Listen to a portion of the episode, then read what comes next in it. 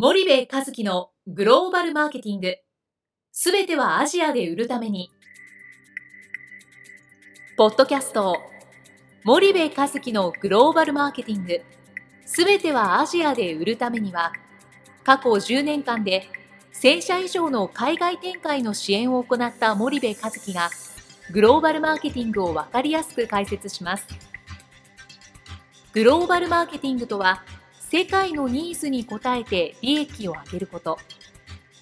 アジアで売るためには、ものづくりプラスグローバルマーケティングを武器とした戦略を持たなければなりません。日本には素晴らしい企業が多く存在します。その企業とともにアジア市場を目指したい。再び、ジャパンアズナンバーワンと呼ばれる時代を作りたい。森部和樹は、そんな思いを持ちながらこの番組を皆様にお届けいたします。皆さんこんにちは。弊社より配信中の動画番組のご案内です。弊社ではスパイダーチャンネルという無料動画番組を配信しております。この動画番組は日本企業の海外販売チャンネル構築のノウハウを無料でお届けする番組です。またグローバルビジネスに関するさまざまな情報もお伝えしています。毎週火曜日金曜日の週2回配信。iTunes 内ポッドキャストにてご覧いただけます。iTunes にて番組タイトル名スパイダーチャンネル。大文字で SPYDERCHANNEL と検索ください。自動で最新動画がお手元に届く購読手続きが行えます。ぜひご覧ください。こんにちは、ナビゲーターの東忠夫です。こんにちは、森部和樹です。じゃあ、森部さん、あの、まあ、前回の引き続きなんですけども、はい、まあ、一つは欧米企業と日本企業の違いっていうのは、うん、まあ、参入戦略で、うんありますということをおっしゃっていただいたんですが、もう一つは改めて教えていただきたいんですけれども。えー、ともう一つのはまあ人ですよね。はい、えー、と前回お話したのがその欧米の企業さんっていうのはあのいいわゆるそのオペレーションをいつまでもその欧米の人たちが牛耳ることをしない、うんうん、基本的には現地の優秀な人間を雇用して、はい、えー、彼らにそれを教えて、うん、えー、彼らでそれが回せる状態を作り上げる。まあ言ったら仕組み作りがうまいっていうことなんですけどもね、はいはい、で仕組みを作ってしまえばあとはリージョナルヘッドクォーターとか、うん、本国からそれをモニタリングをして、はい、えー、KPI を決めてモニタリングをしますと、でまずいなと思った時に手を打つっていうことをやるんですよ。ね。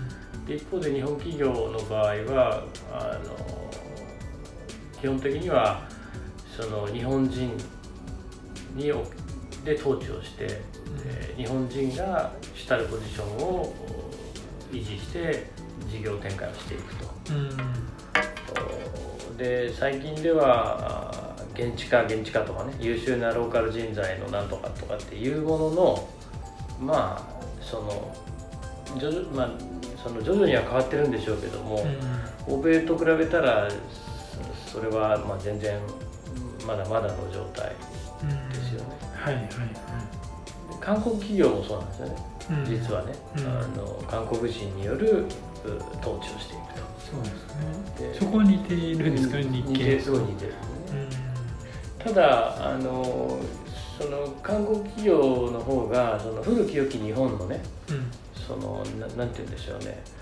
血便出してでも歯を食いしばってやっていくみたいなそういうのがまだあるわけですよ、はいはいはい、だからあのなんだろうまだまだこう頑張りズムでこう根性が座ってるっていうかね、うん、どうにかすると根性論でなんとかすると、はいはい、ただもう日本企業はなんだ昭和の根性論みたいのは口では言うものの内容を伴わないじゃないですか、だからなかなかそこも難しいので、うん、うん、なかなかなな状態かなと思いますけどもね。なるほど。そうすると、まあ、結構まあ上場企業さんでもはい。もう海外人材って人手不足で、っていうのは感じられると思うんですけど、うん。まあ、意外と欧米を経験した人がうん。アジア行くと、うん。まあ、ハマるケースもあれば結構ハマらないケースもあるような感じがするんですけどその辺は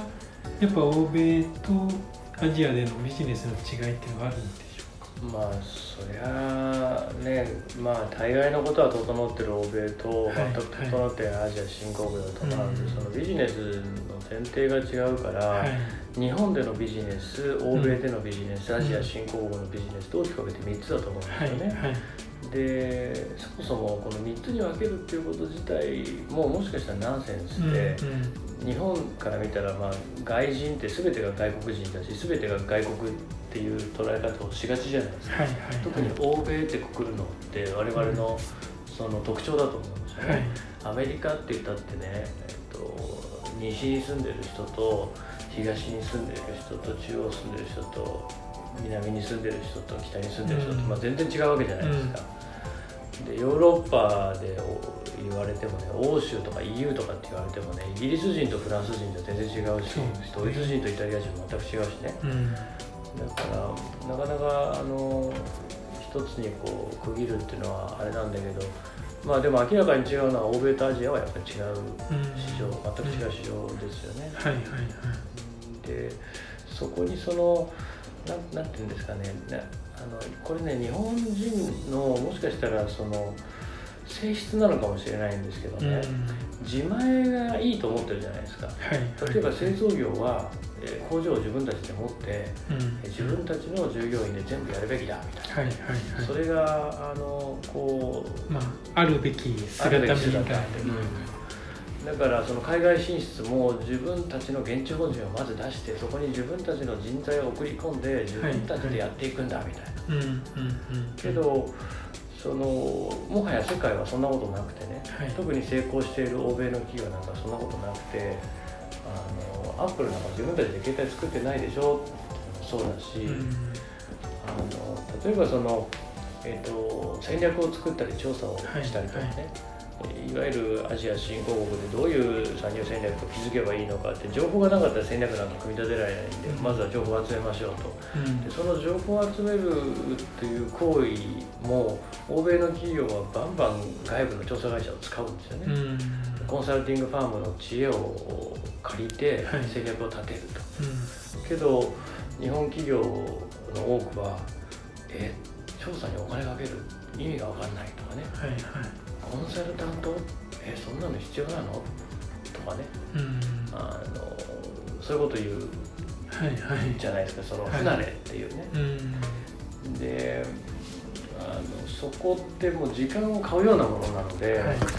なんかその考考え方古古き良き僕も好きなんですよ、うん。製造業は工場を持つべきだとかね。はいはい。自分たちの人材で全部やるべきだって好きなんだけど世界はそう動いてないっていうねわかりました。そこをやっぱり理解する必要があるんじゃないじゃあちょっとその辺はもう少し詳しくお聞きしたいのではい。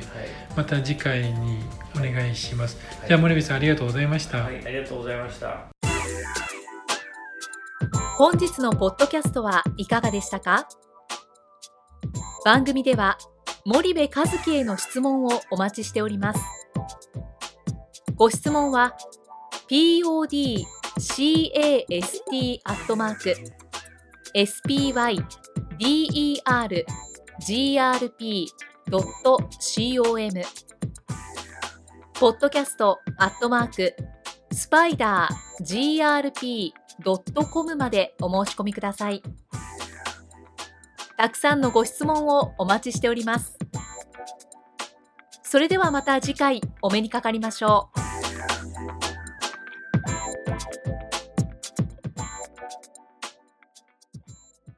森部和樹のグローバルマーケティング。この番組はスパイダーグループの提供によりお送りしました。